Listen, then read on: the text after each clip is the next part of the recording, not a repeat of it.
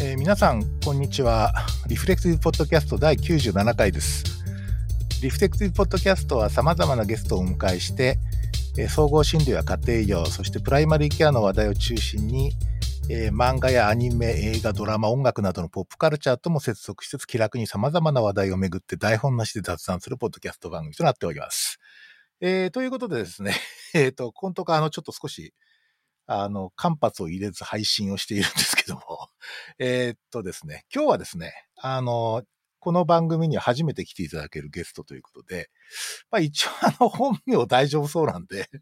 はい、大丈夫 えーっです。と、宮地。地先生ですね、えー宮地純一郎先生に今日はゲストに来ていただきました。あ先生今日どうもありがとうございます。あはい、今日はどうもよろしくお願いします。お招きいただいて、あ恐縮でございます。いやいや、ありがとうございます。あの、もちろん僕、宮地先生のこと昔から知ってるんですけど、はい、はいあんま。りあの、1対1でじっくり喋ったってことあんまりないんいですよ、ねや。、そうなんでですね。初めてで。そうなんですよね。で、まあ僕、宮地先生のイメージっていうとですね、まあなんつうかな、こう、あの、地域で家庭医をやりながらアカデミックにもいろいろ活動されてるっていうイメージなんですけど、先生なんか最近の近況も含めて 自己紹介とか知ってもらってもいいですか？そうですね。はい、お願いします。えーっと、私、あの、宮地と申しますけど、あ、藤山先生、私、あれなんですよ。濁点ないんです、実は。あ、そうなの？の宮地なんですよ。はい。えこれもすごいよく間違えられるんですけど。いや、そうなんです。ちゃんと発音してる人も。もいるんですよ。逆に。いや、でも少ないですし、あの、書類上間違えられたこともあるんですけど、で、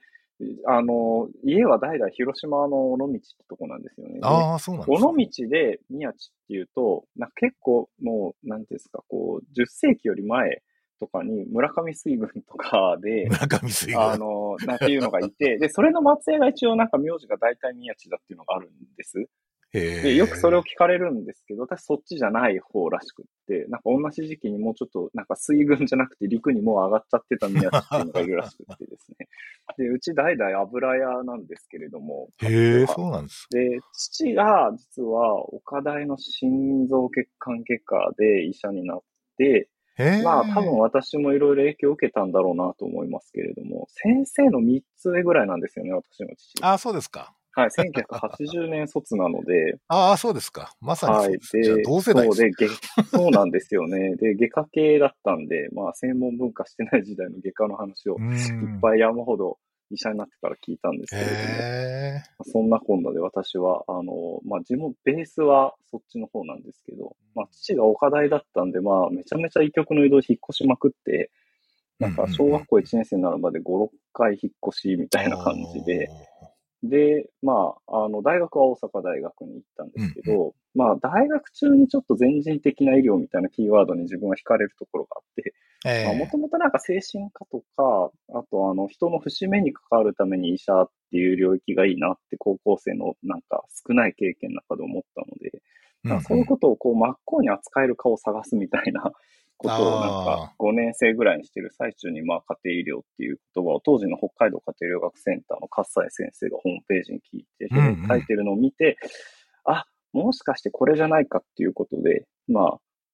なんていうんですか、北海道家庭医療学センターをマッチング受けて、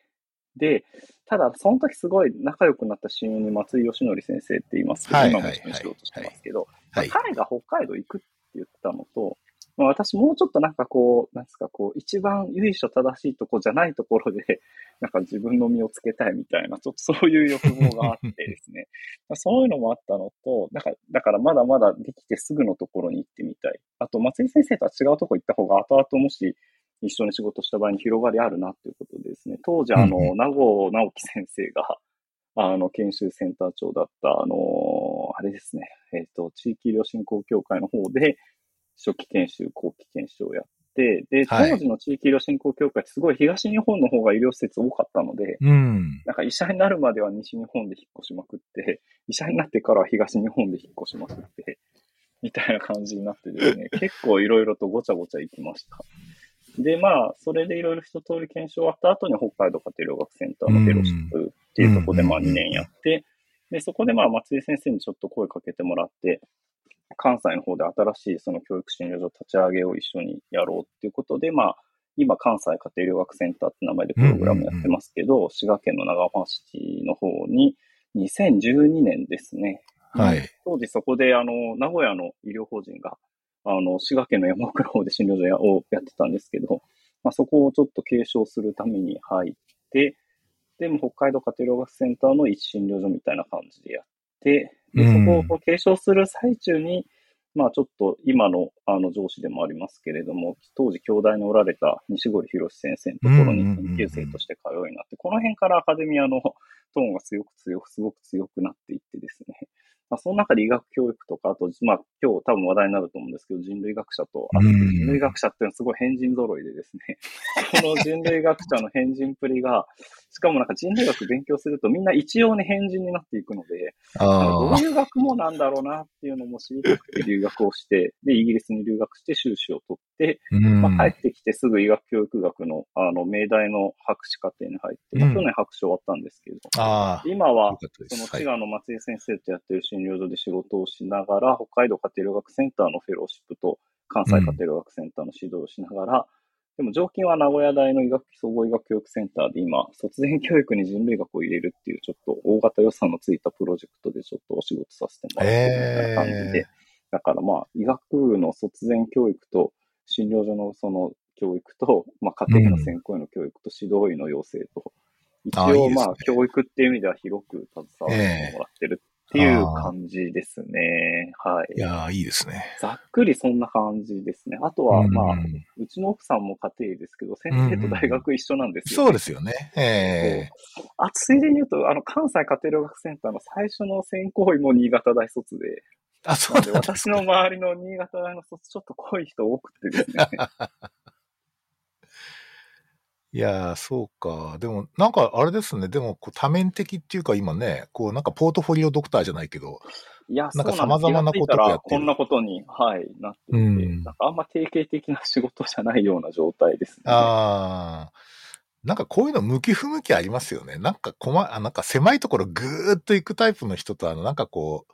結構多面的にいろいろこう展開される方といらっしゃるので、先生は性格的にはあれなんですか？僕はあれですね、あの、休みの日は家でこもってたいタイプで、ああ、そうなんね。どんどん社交的にこう、いろいろ行くとかすごい苦手で、以前先生があの、地域、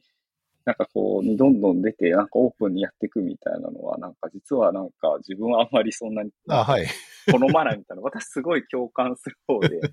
なんかああやってこう地域行ってわわいろんな人にどんどん会うって、ちょっと自分は、なんですか、やりすぎると疲れてきますし、うん。なんかできればこう、休みの日はこっそり引きこもっていたいとか、なんなら平日も引きこもってたいって感じああ、いいですね。いいですねっていうか。いや、家庭って分野を選んでなかったらもうすごいなんか、なんていうんですか、こう、限られた人数の人としか会わない、うん、こっそりなんか、なんですか、こう、なんか部屋の隅っこで活動しているような人になってたんじゃないかと思うんですけど。いやね、それすごくよくわかりますね。僕ね、医者になってなかったら、そ、そんなに多くの人と喋る仕事に絶対ついてないような気がするんですよ。で、どっちかっていうと、なんかこう、ええ、なんか本読んだり音楽聴いたりコンテンツを消費したりとか してなんか物書いたりする方が好きなので、だから本当ね、だから、まあある意味ちょっとこう今の仕事に救われてるところがあるんですよね。おそらく完全にこう引きこも、それこそ引きこもりまではいかないけど、本当にこうちょっとあんまりこう、他の人と、本当限られた人としか喋らないタイプの人じゃないかなと思ってて、まあそういう点ではこう修行させていただいて。その感覚はありますね。なんか、こういう仕事じゃなかったらこんなにいろんな人と喋ることはできなかったというか、まあ死に行かないというか、うん、という感じですね。なんか、多面的な活動っておっしゃっていただいたんですけど、なんて言うんでしょう、こう、私はなんか、まあ、多面的な活動はちょっと疲れちゃうので、うんうん、結局その中にこう自分の根源的な関心とか欲求とか、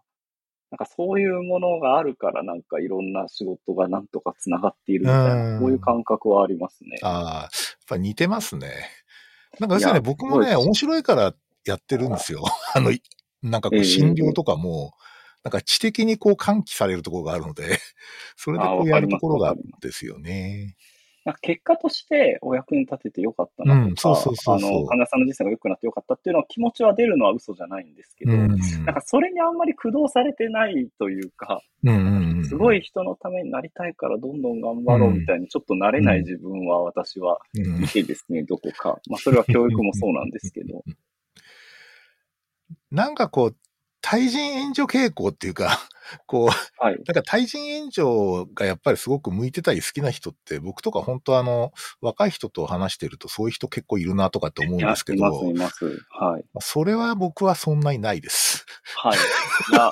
同同感です。私もすごくそこは共感していて。いうん。や、なんかこう、そういう人に会うと、あ、なんかこの人す、すごいな、な、なんて言うんでしょうね。こう、自分と人生の指針が違うなって思うことはある。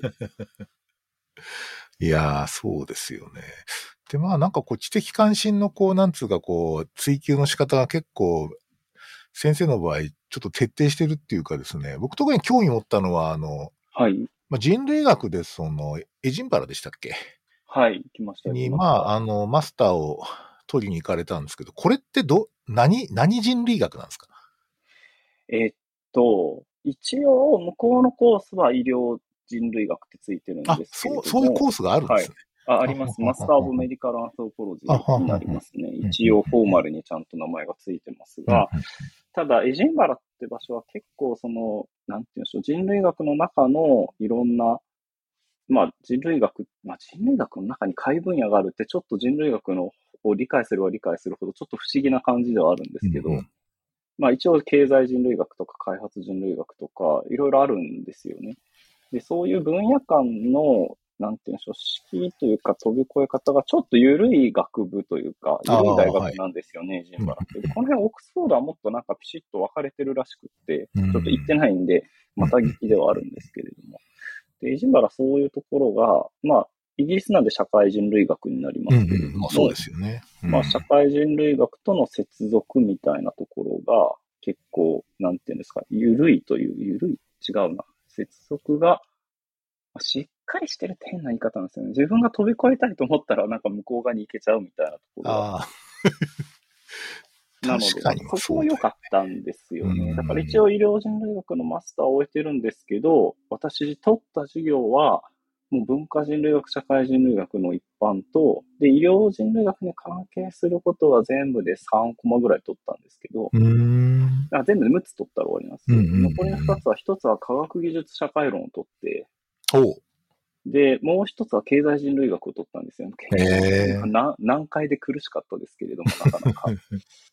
なんかそんな感じでで。本当はなんかね、うん家族、あの、人類学側だとキンシップって言ったりしますけど、キンシップの人類学とか取っておきたかったんですけど、ちょっといろいろ、なんか実用的な面よりは自分の好奇心をうん 中心に選んだ結果、そういうちょっとバラバラした感じになったって感じですね。そのエジンバラのファカルティでこうメディカルアンスロポロジーをやってる方ってどんなテーマでやってるんですか？ああ。大雑把に言ってればいいんですけ大雑把に。私のスーパーバイザーはあれでしたね。感染症でもね、感染症って表現がいいのかわかんないですよ。うんうんうんあの、 contagion って言うんですけど。 contagion。はい。映画の題名になります。 contagion ってどういう意味なんだろう今更ですけど。だから感染症だと infectious disease じゃないですか。そうですねやっぱそ。れをあえて contagion って言ってるあたりにやっぱりちょっとこだわりを感じるというか、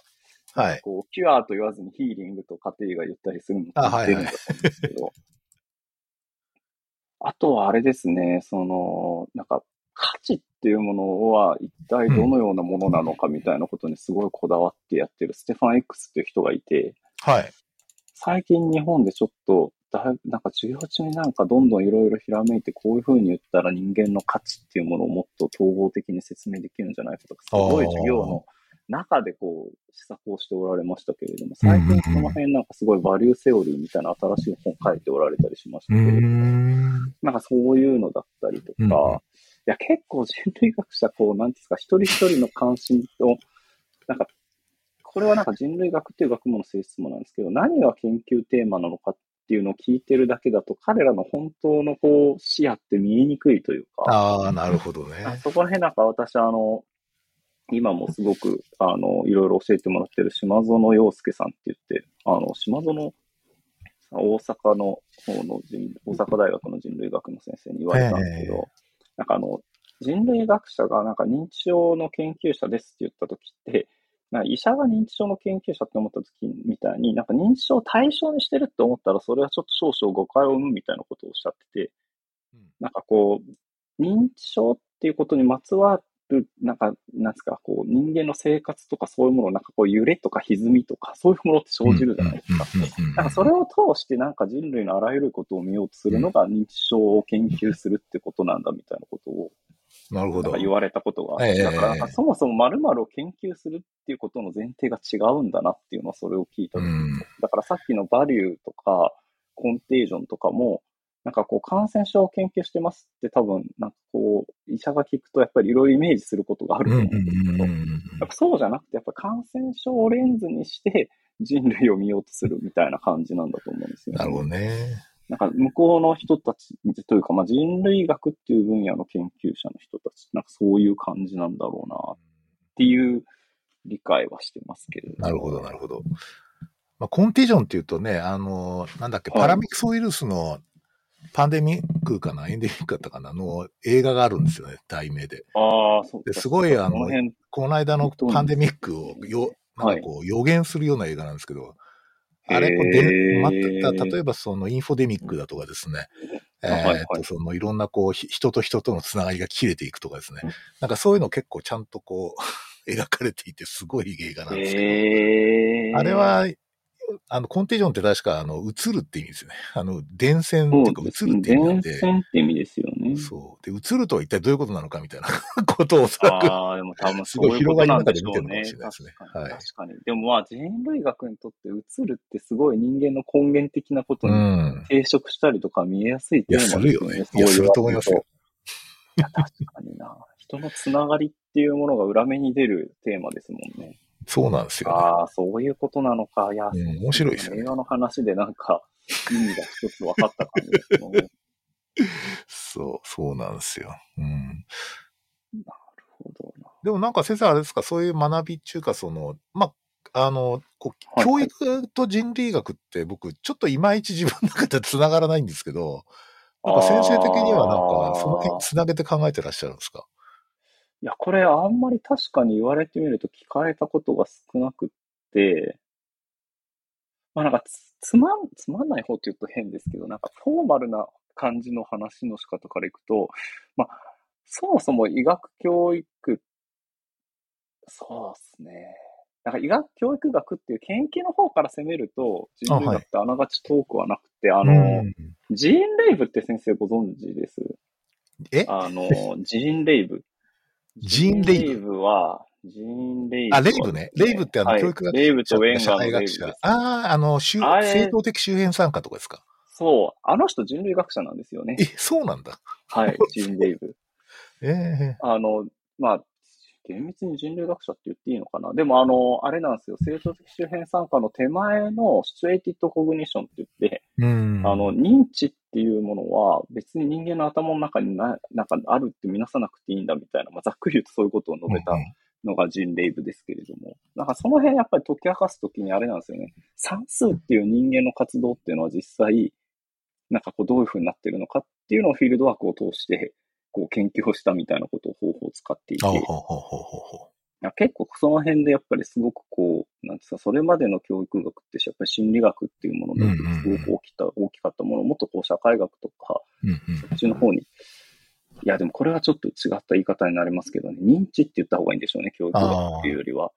教育学だったらいくらでも社会学者いますもんね、目白とかもそうですから。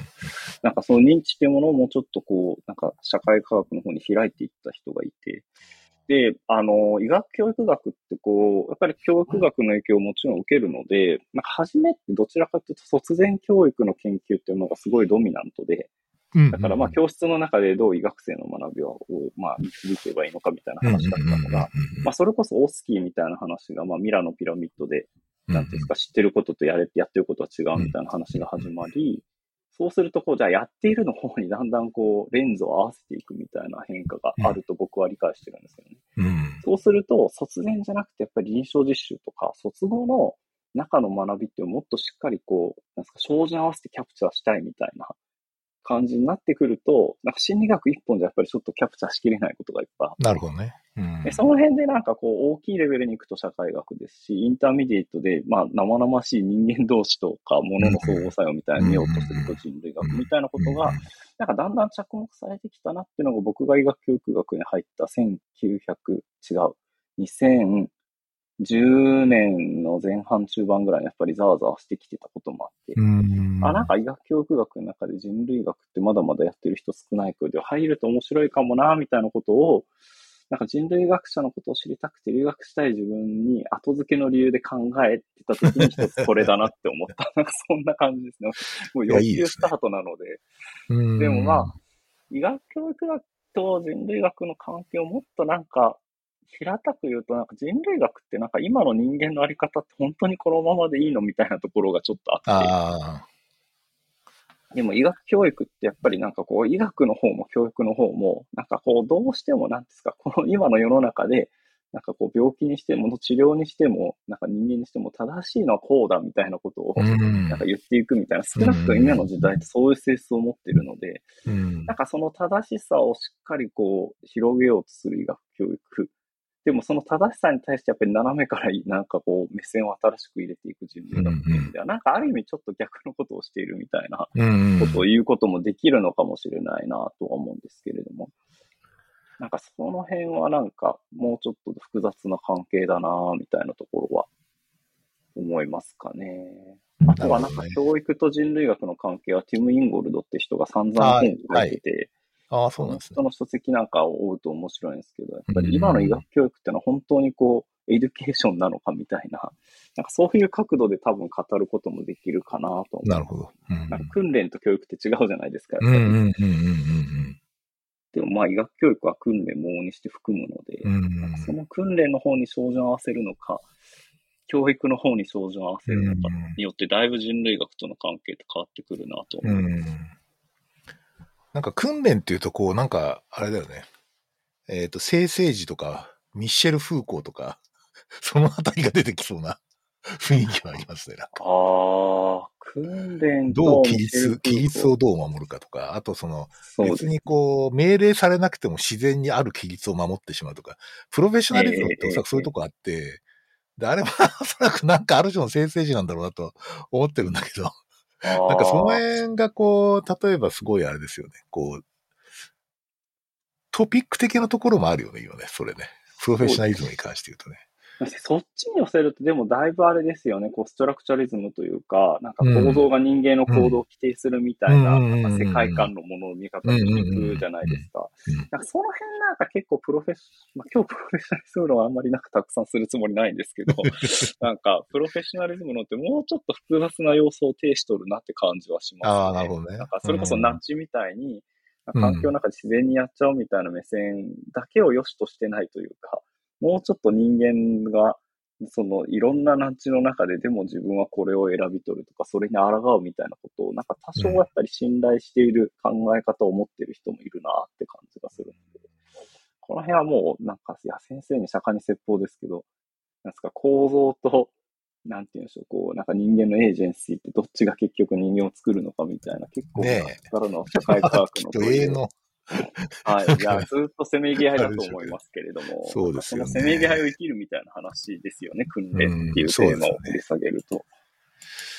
いやー、そうですよね。なんか、最近あの、じ 僕も実はあの、なんか学生時代っていうかですね、学生時代ってめっちゃ難しいなんだけど、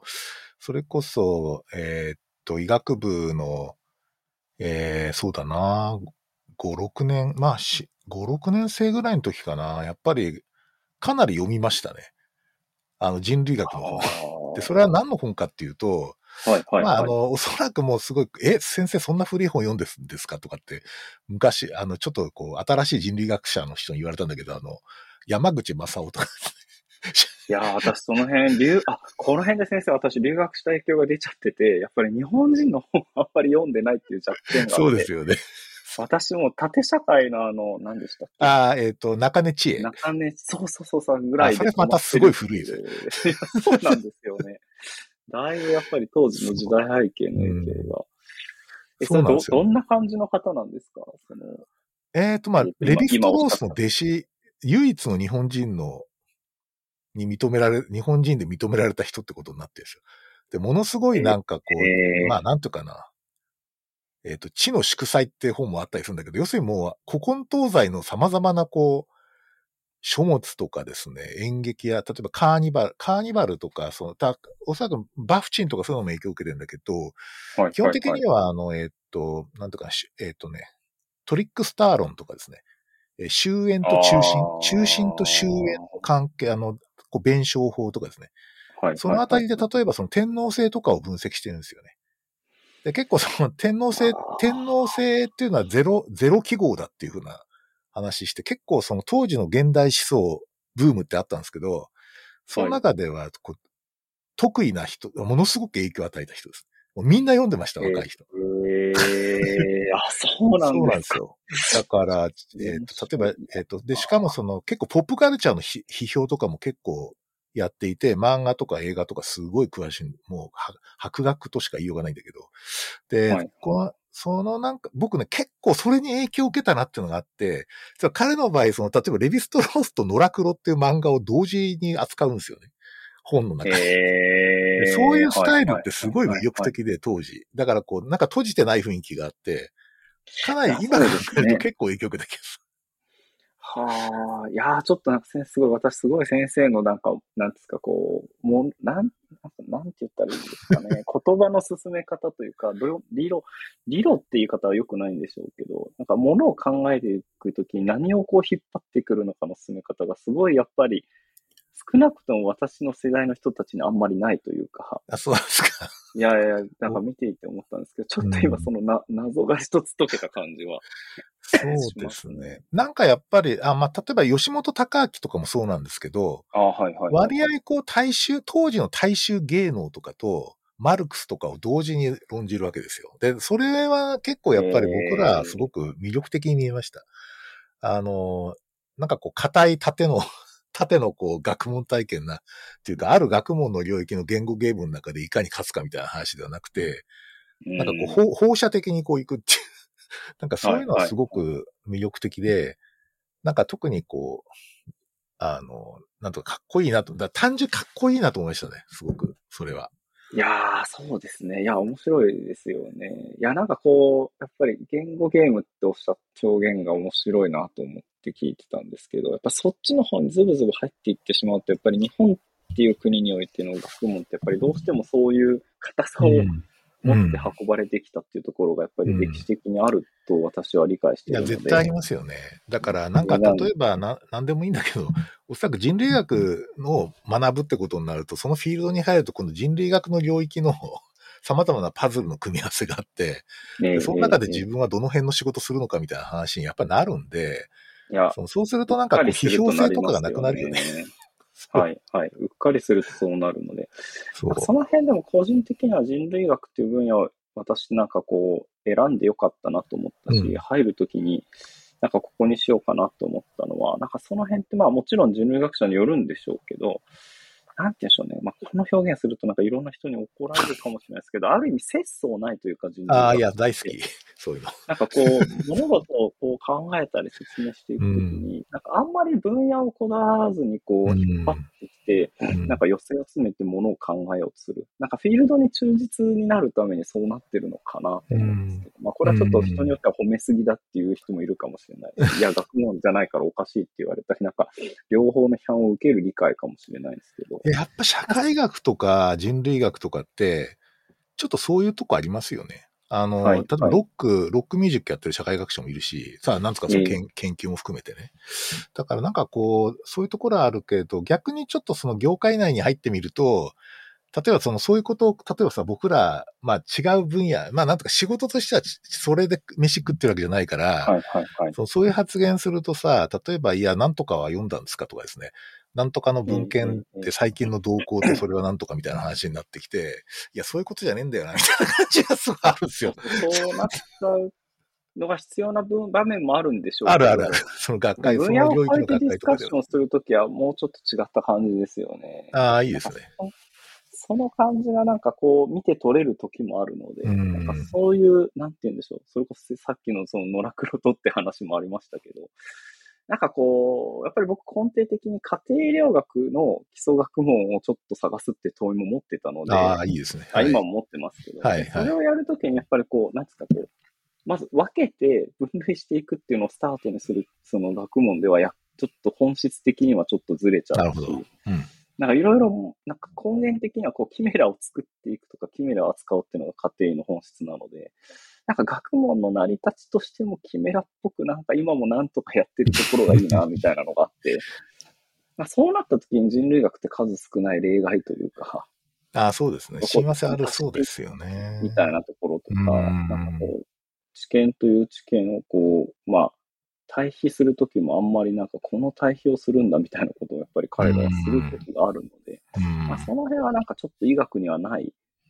あとなんか今の世の中の学問にないなんか芸風というか、うん。なんかその辺をほんとなんか自分はなんか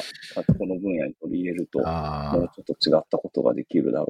ううん。な、という、なんかそういう感覚はありましたね。確かにある意味ちょっと家庭医療学とかって、その、ちょっと他の分野を若干相対的に見るよね。そのはい他の、はい。例えば、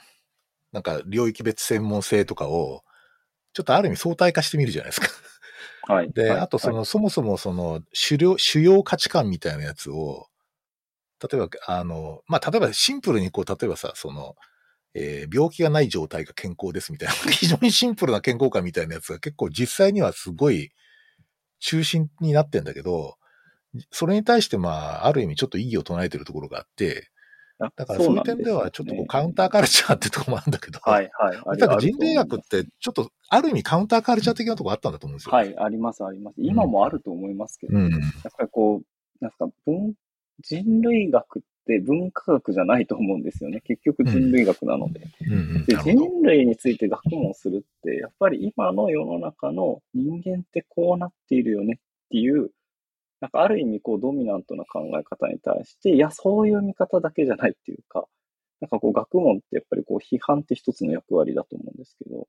なんかそうでないありようをめ、なんかこううん見出したりとか考えたりするってなるとどうしてもカウンターカルチャー的になるというか、まあそうですよね。医学だったらそれをこう病気と健康に対してやるんでしょうけど、それを人類に対して始めちゃうと、どうしても今のドミナントのものってこういうことをみんな押しとしているみたいな、うんなんか議論にはなりやすいんだろうなと。うんで、それをやるためにどうしてもこう、なんていうんですか、こう、ちょっとこう曲芸じゃないんですけれども、なんかこう、少しこう、なんですか、普通だったらしないような放射的な考え方をしないといけうないというか。ん。なんかそういうところがしなきゃいけないのかどうかわかんないですけどね。でもなんかこうする方が何か見えてないものが見えるみたいな感じはあるので、あそういうところはあるんだろうなっていうので、そういう意味では家庭医療学っていうのが、なんか人類学とも親和性っていうのは、そういうちょっとカウンターカルチャー、まあちょっとどれぐらいなんかいろんな国で僕は家庭医療学がカウンターカルチャーチックなのかわかんないんですけど、うん。まあ少なくともなんか日本の中では、そういう相性の良さっていうのは多少あるんだろううなと。ん。まあそれも限界でもあるとは思うんですけど、ね。うん。いや、結構ね、世界的に見るとですね、あの、はい。例えば米国とか見ると、米国、まあ、かなり北米全体がそうだと思うんですけど、あの、まあ、ファミリーメディスン is カウンターカルチャーとかって言ってたのは、それこそゲイル・スティーブンスとかが言ってた1980年代までだと思いますね。で、僕はそ、れ以降は結構やっぱりどうエスタブリッシュメントになるかっていうのは結構アメリカの北米の家庭医療のこう伝統があってですね。で、その中で少数のまあ研究者とかですごいとんがった人がいて、例えば僕、まあ、先生もご存知かもしれないけど、僕一番こう、なんていうか好きな家庭医の研究者ってウィル・ミラーって言ってですね、元人類学者あです、あ、はいはいはいはいはい。で、はいそもそもカレッジとかマスターまで社会人類学やってて、で、その後、えーあの、ディレクター、あじゃない、あの、 family me、あの、医学部に行って、で、 family medicine に行った人なんですよ。で、はいこの人ははいもう、なんとか、生き方っていうか、 residency そのものが完全なカウンターカルチャーですね。リハイ、リハイバレーとかっていう、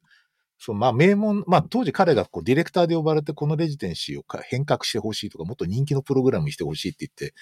こう、あなんかこう、でかい、こう、病院チェーンかな？リーハイバレーは確かそうだと思うんだけど、そこに、こう、ディレクターとしてく来たときに、そのものすごい大改革をしてて、それは明らかに彼はね、チベット密教とかの人類学がすごい好きなのと、あと西海岸とかウエストコースト経由のブディズムとかに非常に関心があって、で、そういうのの実は人類学的な研究あったらしいんだよね。で、その成果をですね、成果っていうか、まあ、そこで得た知見をレジデンシーに導入するんですよ。で、それどういうことやったかっていうとですね、例えばね、はいはいはい、まあ、リハイバレってこう自然豊かなところで湖があるんだけど、だいたい週1回、はい、まあ今で言うとおそらくレジデントデイみたいなもんなんだけど、レジデントが全員集まると、まずみんなでね、湖を一周するんですよ。それで、はい、あの、そこで、あの、一周した後、車座になって瞑想するんです。はい。でですね、その瞑想してるレジデントを見てですね、他の科のレジデントが、あいつら一体何なんだみたいな感じになったっていうのは。まあ、ってなりますよね。そう。それは。それとね、あとね、こう、学年が上がるときに儀式やるんですよ。で、それは何かっていうと、焚き火焚いてね、太鼓叩くんですよ。なんですか、なんですか、なんですかって。要するに、こう、あの、どっかの密教的な、なんかそういう儀式をやって、ね、次の段階に上がるとか、ステージが上がるっていうね。で、要するにその、チベット密教のステージが上がるんだと、ちょっと似てる感じで発想してるんだけど、えー、それぶっとで、クリニカルハンド、そう、そう、だいぶと。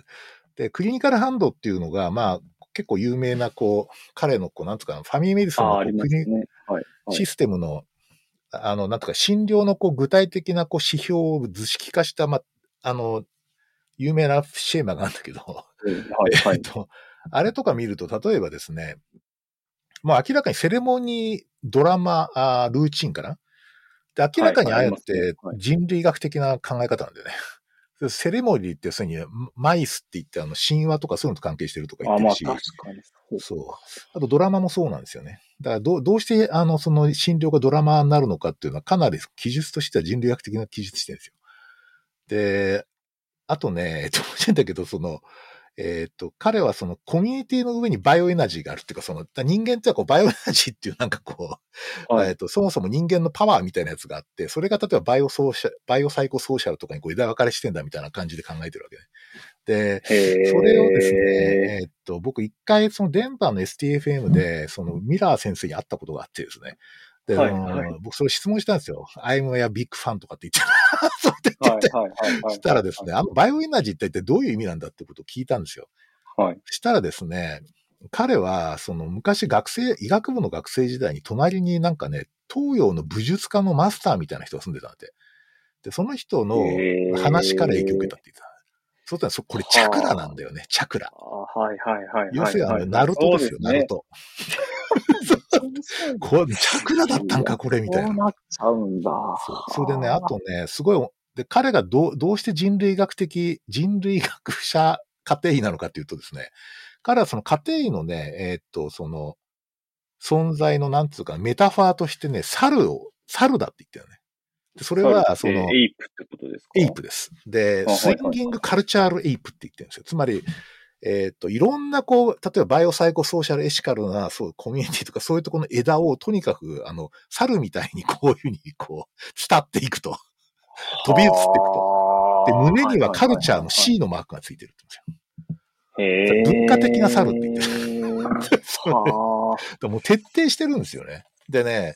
まあ、だいぶですね。とすごくもう、とにかくそこはね、あの、カリキュラムも全部含めてタートルクラフトカリキュラムって言っていて、これ何かっていうとですね、タートルっていうのは家庭のメタファーだって言うんですよ。カメ、もう一つ。それは何かというと、波打ち際を亀は歩くんだと。で、その家庭っていうのは、その砂浜とな、波の来るところのちょうど間ぐらい行く仕事なんだっていうことで、タートルクラフトって言ってるんですよ。でね、これまたすごい難解なんだけど、いろいろやっぱりなんか東洋、東洋、東洋のそのいろんなカルチャーとかに相当影響を受けて出してるみたいなんだけど、でね、そ、ところがですね、ね、その、はい、あの、まあ、定年になったわけですよ、ミラー先生ね。はいはいはいはい。そしてね、リーハイバレーはディレクターか、まあもちろん彼 emeritus っていうか名誉ディレクターっていうかチェアマンみたいな感じで残ったらいいんだけど、まああんまり関わってないんだけど、新しいチェアマン来たら全部一掃されました、それ。じゃホームページから全部消えたんですよ、それ。へ昔 保存してたやつが貴重な資料になってるんですけど。要するにおそらくね、あの、そういう人たちいたんだけど、やっぱりエスタブリッシュメントにするには、まああまりにこう、なんつうの？ちょっとカウンターすぎたっていう。まあ、エキセントリックすぎますよね、ちょっと。これものすごく好きでですね、このプログラム、こういう風な作れねえかなとかと思ったんだけど、さすがに先生、あの、瞑想するレジデンシーはやめてくださいって言われました。あ、言われたんですか？いや、悪くないと思いますけどね。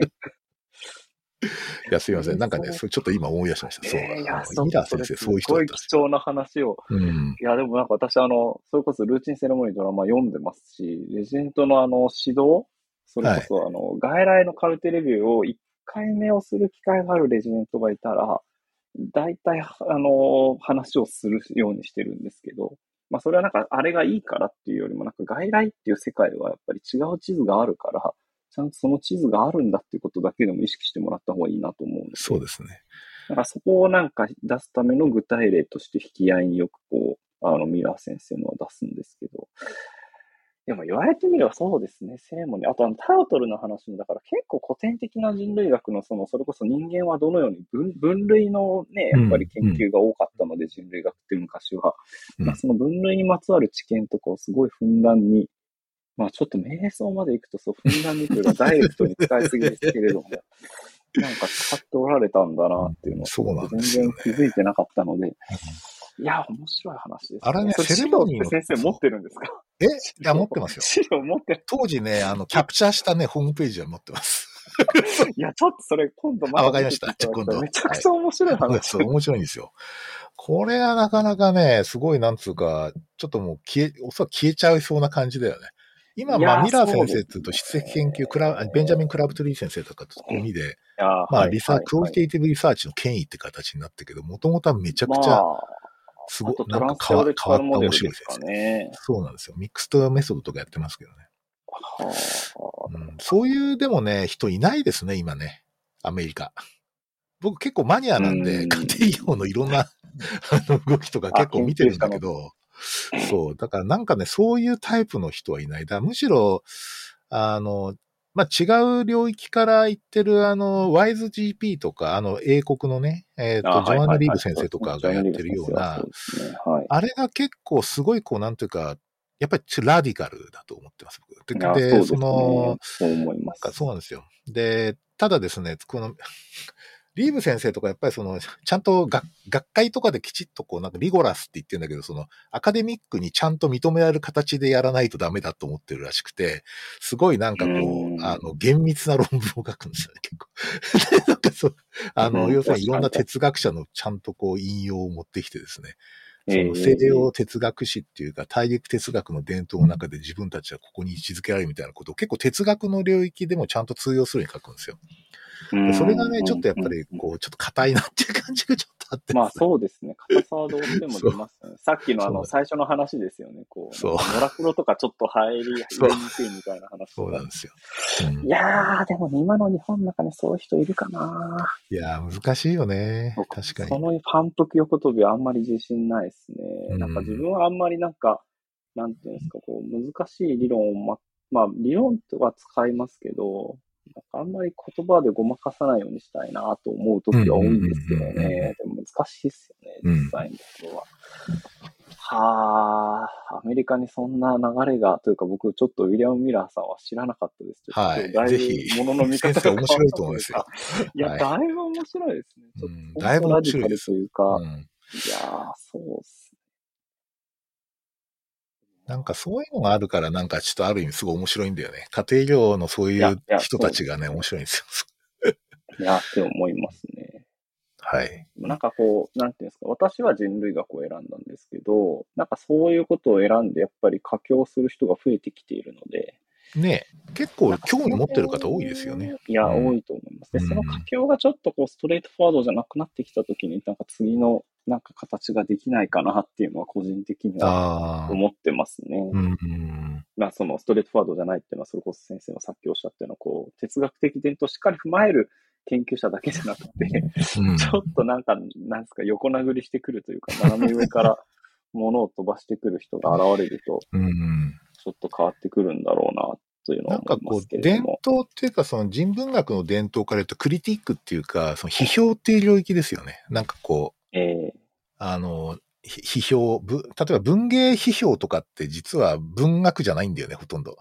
かなりいろんなところから引っ張ってきてくるんで、あ、はい。まあまあそうですね。あの、でだから、ロシアンフォルマリズムとかじゃなくて、もっとそれより後の批評ですよね。そうですね。まあ、そういうことフォルマリズムも持ってくるし、まあ そうですね。そうん、なんかね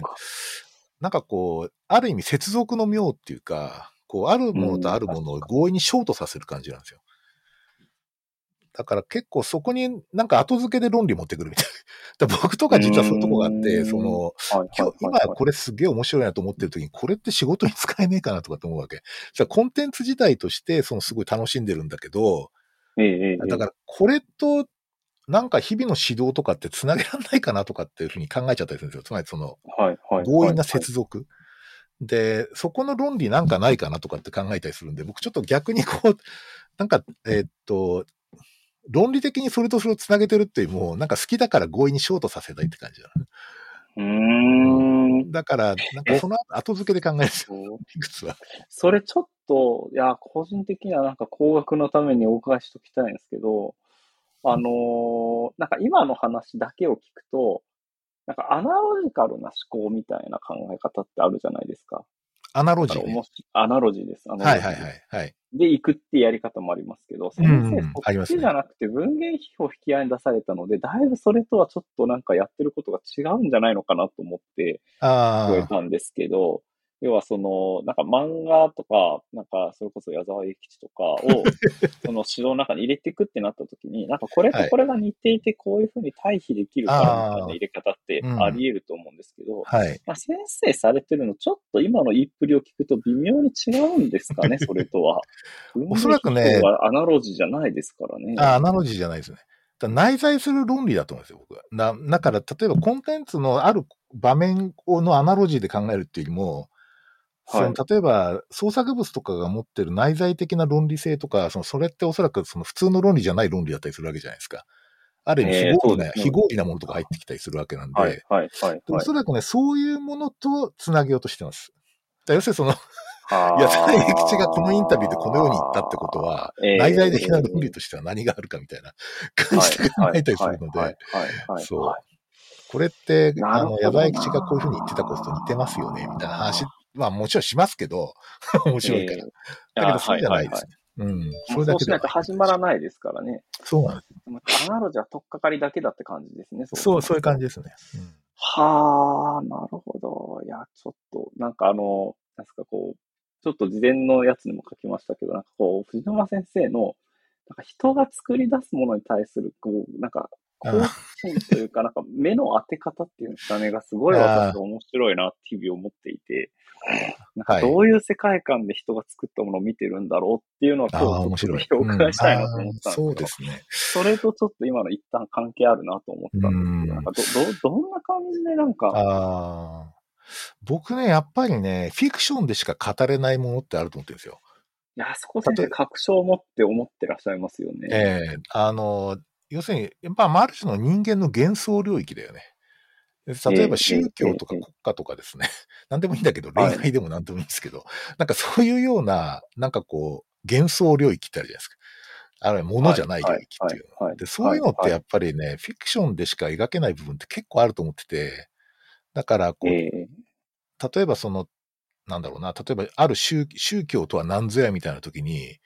あの、何々教の特徴はほにゃららみたいなのを列挙していくと何かが見えるかって言うと別に見えなかったりするんで。いやいや、それはまあ一番、なんていうんですか、こう、なんかこう、握手というか、そうねそれは握手じゃろってやつだとむしろある、なんかキャラクターの視点を通じて、例えば、僕とかすごい面白かったのは、まあ、あの、一般にはすごくこう、あの、評判が良くないアニメだったんですけど、あの、日本沈没っていう新作のあの、アニメーションがあったんですよ。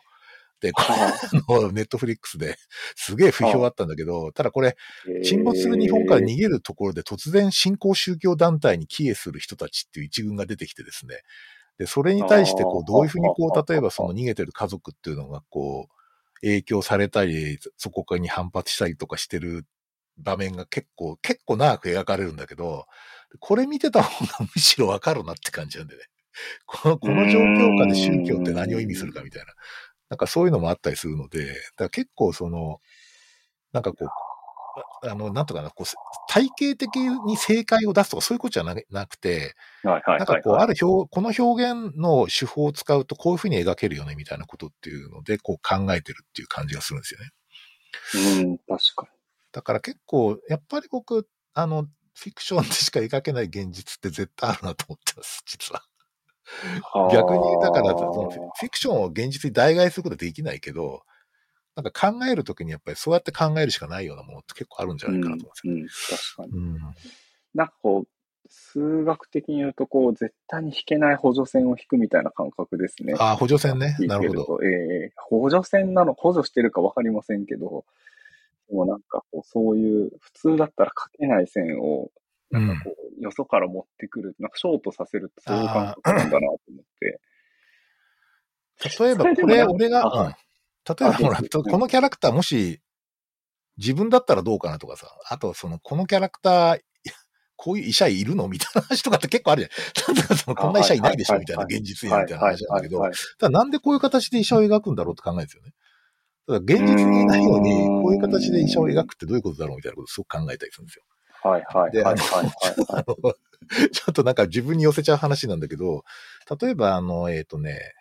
ちょっと、えっ、と、今から10年ぐらい前にですね、あの、えっ、と、昭和ライダー対平成ライダーって映画があったの。で、これはまあ仮面ライダーの映画なんだけど、それは何かっていうとですね、はあはあはでその中で非常に感銘を受けたのはですね、その、えーっと、それこそ1970年代前半？いや、もっと前かな。あ、そのくらいか。そのくらいやった仮面ライダー X っていう、まあ、昭和ライダーがあったんですね。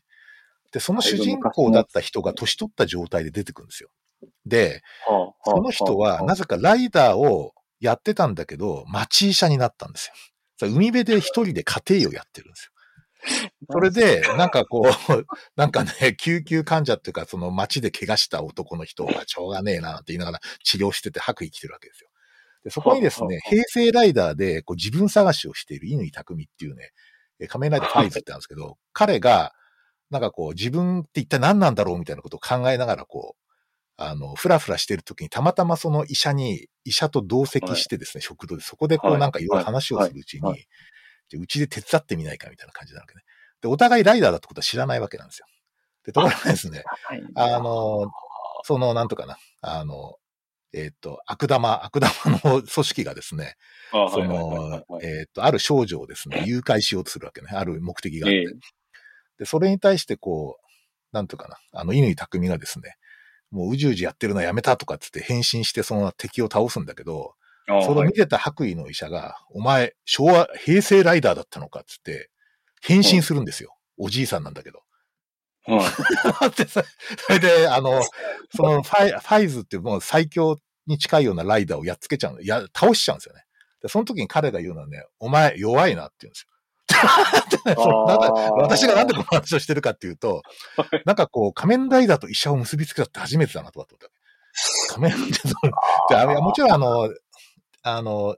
あるんですけど、その小児科医をや、小児科医のライダーとかっているんだけど、あそういう形であるる、こう、ライダーを一時引退して医者やってたんだけど、結局またライダーになってしまうみたいな話っていうのは、はいはいはなんか。非常にこう、なんつうかね、こう医者のライフサイクル考える上で結構重要なテーマを提示しているのではないかと思ったりするわけ。そういう、そういうことを考えながら見てます。ただ、それで興奮してますけどね。僕はね、見ないがら、その時は。面白いなーえーちょっと今、最後の問いが一番斜め上すぎて、悩ましいですよね。先生行くんですね。そうなんですよ。まあ、もちろんその時はな夢中、そううおーとかって思うんだいけど、やいやいやいや、はいはい。なんかその、ふと我に返ってみると、しかしあそこで町医者にする意味どういうことがあったのかなみたいな感じになったりするわけ。なぜ海辺で一人でソロプラクティスやってんだろうみたいな。なんかそういう、そういう経緯は語られないんですよ。その物語の中では。はいはいはいはい。だけどそこをちょっと。脳内保管しながらいろいろ考えちゃったりするわけ。はあ、なるほどななんかこう、ジャンプ台に使ってる感じですね、先生。なんか。すすいません。ちょっと、なんか、自分語りになってしまいました。いやいやいやいや、なるほどな。え、これでもなんかこう、あれじゃないですか、こう、直球でレジデントにぶつけると、大体ポカンとされませんか？あ、そうですね。全然それでいいと思うんですけど。そうそう。だから、この話を今みたいには喋らないと思います。もうちょっとね、うん、たまにこう YouTube とか見せてこういうのがあったんですよ、昔みたいな感じで見てたりしますけど。ああ、いやー、まあ、そうですね止まらのも教育の仕事だと僕は思ってる方ではありますけれども。ありがとうございます。はあ、なるほどな。いやー、なんかすごいちょっと肌感覚を一瞬ですけど共有させてもらった感じです、今のは。はいライダー、へえ。いやー、僕もなんか漫画は全然見ないわけじゃないんですけど、それこそあの、2週前ぐらいにあの、金曜ロードショーで早々のフリーレンの1回目があったああ、のははいはい。もうまあ、ちょっと。見たくて見ちゃったんですけれども、うんそんなたくさん見ないので、かこう、でもそのフィクションでしか書けないものがあるっていうのはなんか直感的には理解できるんですけどね、なんか内実を持って今みたいにちゃんと説明して、の話を聞いたことはないというか。ただね、今ね、あの、やっぱりちょっとこう、あの、配信の時代になってるじゃないですか、その、あはい。ドラマとかが。まあ、ええアニメも、アニメーションも配信になって、まあ、いつでも見れるみたいな感じになっちゃってるんだけど、やっぱりねは、ドラマで、特に海外ドラマとかは本当になんかね、全体小説みたいな感じなんですよ。その、全全体小説っていうのは、例えば昔で言うとそうですね、プルーストとかですね。あと、まあ、それこそ、あのトル手ストさんものですか？あ、の、プルーストってあの、失われた時を求めてだったかな？とかですね。ああとそのえっ、と、トルストイとかね。ああいうこうはあ人間とは何かみたいなのを、こう小説文で、こう、表現するっていう、つまり世界を表現する全体小説ってあったんですよ。で、た大長編とか。か、で、なんかね、そういう感じなんですよね。もう様々な階級の人が描かれて、様々なこう国の動きが描かれて、それがこう同時並行的に進みながら、なんとかドラマが展開していくみたいな感じでですね。それこそ7さっきの年とか8年ことがやりにくくなりますね、でもそれだと。そうなんですよ。ただ、やっぱりね、あの、ネタが多い。その場面場面はそれでネで、タが多いんですね。ネタ多いんですよ。だこの場面すごいなとかね。なんかそういうのすごく感じることがあってですね。うん。ゲームオブスローンズとか本当に7、8年続いてもうとてつもない長編なんだけど、とにかくなんか全体小説っぽいんですよね。こう人とは何かとかね。国とは何かとか。そういうの全部こう表そういう現してる感じ。話なんですね。うんはい。いやー、でも私ちょっと映画はあれですね。いやいやいや、別に無理に見る必要ないと思いますけど。いやいやいやいや、多分このスタンスは変えない。いや、なんかこう、感性使い果たす感じがあってちょっとダメなんですよね。ああ、ちょっとね、疲労しちゃう場合ありますよね。いや確かそう座れるっていうか、僕なんかあの、ジブリとかでも座れるので、ジあブリ嫌いじゃないし見るんですけど。なるほどいや、なんか見ちゃうとですね、なんか、なんて言うんでしょうね、なんか、いや、すっごい強烈な、なんかこう、スパイスの効いたものを食べたような感じになっちゃって、ちょっとなんかしばらく、なんか、た引退立てないみたいな。いや、そうなんですよ。なんかすごい現実感薄くなっちゃうところがあってですね。なんかあかん、あかんって言うとあれなんですけど、なんか別になんか見てったら慣れちゃうのかもしれませんけど、そういったほ本の方がいいですよね、やっぱねい。やー、そううですね。ん。あの、ほ本の方が絶対合ってますよね。なあうん。そっか。いや、すいません。なんかね、普通に喋ってたらもう1時間近くなってきたんですけ、ど。あっという間ですね。いやいやいや。いや、めちゃ面白いですよ。そうですね。ああと、ー宮地先生、あれですか？なんか、こ今後ってどんな感じ、今後のこう、し今もまあいろんなこう多面的な仕事されてますけど、なんか例えば短期的な目標とか長期的ななんか課題みたいなの設定されてるんですか？あんまりそういうタイプじゃないのかいやー僕はなんかあんまり長期的な課題は、今はあんまり設定してないですねう。んそのうちなんか降ってくるのかもしれませんけど、あの、まあ、僕実はあれなんですよ。あの、長期的な課題一個大きく変わっちゃった人で、あの、あれですよね。あの、実家が開業してたんですけど、なあはい。あ、まあ、こんなところでなんかオープンに喋っていいのか知りませんけど、おそらくなんか多分そっちにこう戻っていかない方にどんどん自分のキャリアが展開しちゃったというか、ね。うんええええ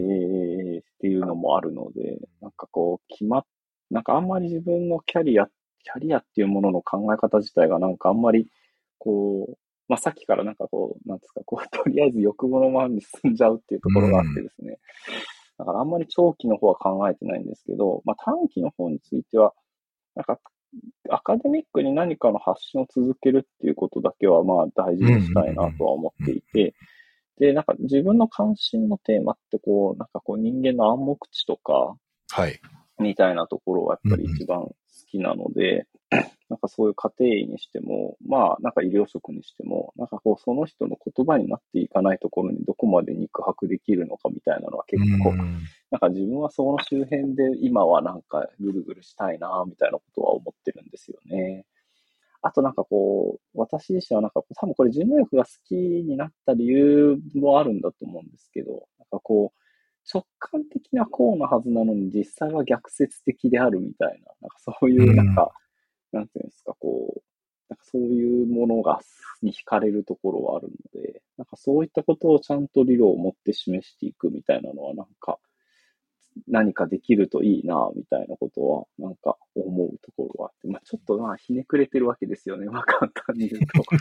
なんでなんか一見なんかね、みんなはこれでこうだよねって思ってるところに、実はそうじゃないんじゃないかみたいなことはやっぱり丁寧にぶつけていく仕事は重ねた方がいい、重ねられるといいな、みたいなことは思ってますけれども。なんでまあ、なんかそんな感じですけどね。でもなんか研究をやっていく上で、なんか一個一個の目先のトピックじゃなくて、やっぱり自分のなんか根源的な問いというか、まあ私の場合は多分それ今のところ暗黙知みたいなことなんだけど、うん。だからそういうものとちょっとアクセスしながら、なんかこうやっていくみたいなところはなんか目指し、目指したい目指したいって言うと変ですけどね。なんか結果的にそういう風になると、まあまあなんかいいかな、みたいな感覚は持ってはいますね。うん。いや、ちょっとこれは道半ばで、やっぱり40歳そこそこではよくわからないって感じ。いや、40歳そこそこでこんなこと言ってちゃ研究者としていかんっていう意見もあるいやいやいやと思うんですけどね。うんいやーでもなんか、まあ、でも、やっぱりなんか、ちゃんと勉、なんか勉強っていうかな、ちゃんと学んでこられてるんで、まあちょっと貴重だと思うんですよね。あの、人類学とかも含めてね。あんまりだってフォーマルなトレーニング受けた人っていないっしょ。日本に。いや、医者で。その、少ないと思う。精神科の先生が一番多いんですよ。あー確かにあいやいらっしゃいますねね。はいはいはいはい。あの、クライマンの役もしてる人だったら、うんはい、あの、かなりいらっしゃるんですけれど、まあ、それでもなんかこう、100人、200人とかいたりしないのまあいないですね。そはい。それがなんかそう、精神科以外になってくると、一気に僕も知ってる範囲だと数がガクッと減っちゃうんですよね。うん。あの、外科の先生で、かつてね、東大の外科にいた先生がもう70超えてる方ですけど、うん。お一人いらっしゃって、うん。で、留学中にちょっとお話しさせてもらう機会があって、すごい、あの、あのお話した時間はすごい私幸せだったんですけど、ああ、いいですね。そんな人いらっしゃったんだと思って、しかお恥ずかしながら全然知らなかったので、うんみたいな方はいらっしゃるんですけど、国外だと結構、あれですよね、医者で人類学者、まあ、あるいはその逆みたいな方ってやっぱりポツポツたまにいまっしゃるので、いますよね。うんまあ、さっきの ウィリアム・ミラーとかそうですけれども、うんそうですね。知らなかったですけれども。でも最初セセシル・まだヘルマンも GP だもんね。あ、そうですね。そうそう。はいだから結構、プライマリーケア系の人とまあ相性がいいっていうか、ちょっと、相性はいいと思う、うん、絶対。うんなんか対峙しているものがやっぱりフィールドファーストであることとか、やっうんぱりそのフィールドファーストにこう行くために、なんかこう実学というか、臨床面でいろんなものをこう節操なく合わせていくのが家庭で、なんか学問の面でいろんなものを節操なく合わせていくのが人類学者みたいな。自分はそういうぐらいの対比で捉えてるんですけれども、まあ節操のなさというのが、まあ、キーワードですね。はい結構結構ポイントだと思います。なんかあんまり囚われすぎない。まあはい。でも大事にしないといけない時もあるんでしょうけど、ね節操、節操をそうですね。なんかそういうところは似てるなと思うので、まあそこからだからこそ突破できるものがなんかあるんだろうな、みたいな感覚ですね。まあ、ちょっとぜひ先生にはあれですね、いろんなこう、なんかこう発信とかも含めて、また対話とか、その、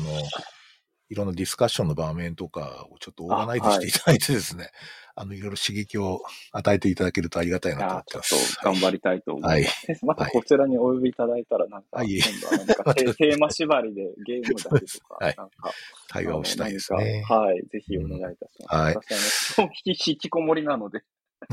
出てこないので、普段。あありがとうございました。ということでですね、ちょっと今日は、あの、お時間になりました。あの、宮地先生どうも今日来ていただいてありがとうございます。また、あの、機会があったら、ぜひまた出演してください。ぜひ、はい、お呼びいただけましたらと思い。今日は楽しかったです。ありがとうございました。ありがとうございました。